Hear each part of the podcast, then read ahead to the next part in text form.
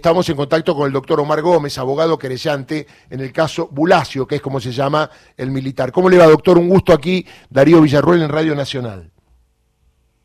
Sí, buenos días, Darío, el doctor Gómez acá desde Tucumán. ¿Cómo le va? Muy, muy bien.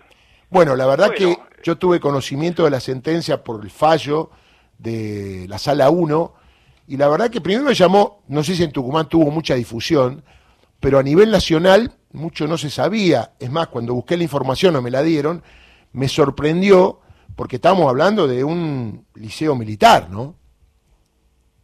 Eh, sí. Eh, en primer lugar, este, cuando se conoció el fallo este, en el Tribunal Oral Federal acá de Tucumán, este, sí, eh, hubo una una amplia difusión dentro del el ámbito de, del liceo militar y, y uno que otro este, reuniones así o, grupo de, de, familiares de los cadetes del liceo. Este, salió en el diario local y en algunos este, otros portales acá de Tucumán. Eh, bueno, eh, después por supuesto, la defensa este, presentó la casación porque estaba muy en desacuerdo con la sentencia y,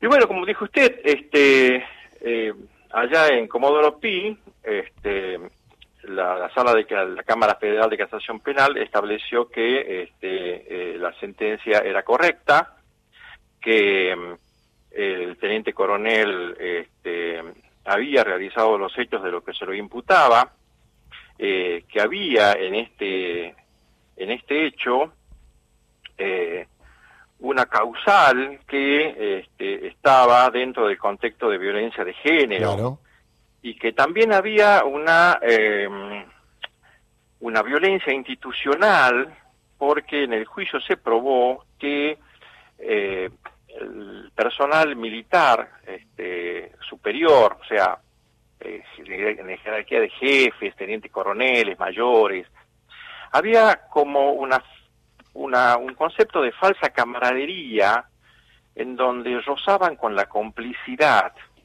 Eh, bueno, eso estaba ahí este, eh, eh, ¿cómo le puedo decir? Eh, en el ambiente, estaba en el ambiente ahí de, tribunales que eso sucedía. No se pudo probar, por supuesto. Pero este, había violencia institucional, ya como una complicidad, como que querían este, tapar o eh, desvirtuar los hechos para que esta persona con la jerarquía de teniente coronel, mm.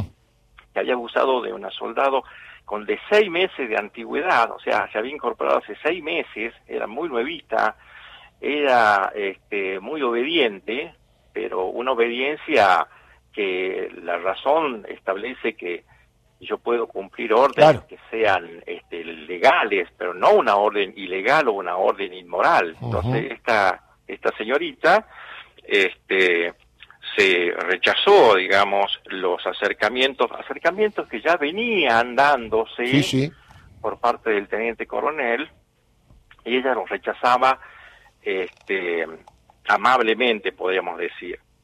La cuestión es que, cansado de estos rechazos, este, este señor, este teniente coronel, eh, ideó una trampa, le tendió una trampa a la señorita, diciendo de que eh, vaya a eh, limpiar la pieza y acomodar este, sus ropas, sus uniformes, todo. Eh, una orden, por supuesto, maldada al teniente coronel. Vino un auditor de la provincia de Salta, un abogado auditor, se hizo una, un sumario administrativo, se le aplicaron cinco días de arresto por dar una orden que no correspondía, no le correspondía primero al teniente coronel dar la orden y a la soldado cumplir esa orden. Claro. ¿eh? Pero como era muy nuevita, entonces este la soldado, eh, para no molestar, para no quedar como una rebelde, em, cumplió la orden. Bueno, ahí aprovechó el teniente coronel para querer abusarla. Ahora, doctor, eh, lo que me llama la atención del fallo porque también hubo una resolución respecto de esto. Recordemos que fue condenado a tres años de prisión en suspenso y un resarcimiento económico, tengo entendido, de 2 millones de pesos. Así es, así es. Viene una accesoria, sí, sí, sí. Tal cual. Pero lo que me llama la atención es que eh, el ejército le dio de baja a los dos. No. Ah. El ejército, eh, como el teniente coronel ya estaba en, eh, llegando al tiempo límite de prestación de servicios por la edad, entonces este lo, lo, retiraron, está retirado en este momento. Sí. Lo, la señorita, sí. al haber denunciado el hecho, fue trasladada a otro a otra Ah. unidad militar dentro de Tucumán. Bien. O sea, nosotros, ella estaba en el San Miguel de Tucumán y fue trasladada a una unidad que está en la ciudad de eh, Las Talitas, Tafí Viejo. ¿Y ella está de acuerdo con eso? No, no, no, no estuvo nunca de acuerdo. Claro. Y después volvió al liceo, volvió al liceo y en el liceo se le empezaron a aplicar sanciones disciplinarias. Ah, Y aplicaban una sanción. Eh, según su jefe, estaba desarreglada, la ropa no estaba bien planchada. O sea, le estaban pasando la factura por haber denunciado a un teniente coronel, ¿es así? Exactamente.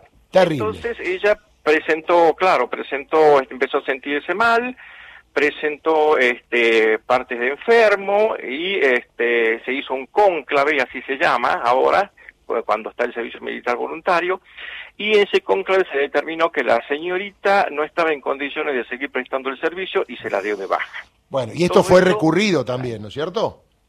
Claro, sí, eso eso se estableció este, en el liceo, en el liceo dijeron directamente de que no, que estaba el cónclave bien efectuado. Ahora, cuando se dicta la sentencia, la sentencia dice que exhortaba, ¿me entiende? Este, al, al Ministerio de Defensa Correcto. a, este, a confeccionar primero un protocolo de actuación respecto a, estas, a, esta, a esta situación y que las autoridades revisen con perspectiva de género el acto administrativo que dispuso la baja de la señorita de la institución Mm. este y bueno este eso se fue recurrido en su momento y ahora bueno sí el ejército o presumo yo que el Ministerio de Defensa va a tener que este a- adaptarse y cumplir con el dispositivo con lo que dispuso acá la Cámara de Casación. Está claro, porque si no, además que- puede ser el Ministerio de Defensa demandado en algún momento porque por culpa de lo que hace su despendiente, ¿no? Desde el punto de vista de una acción de daños y perjuicios.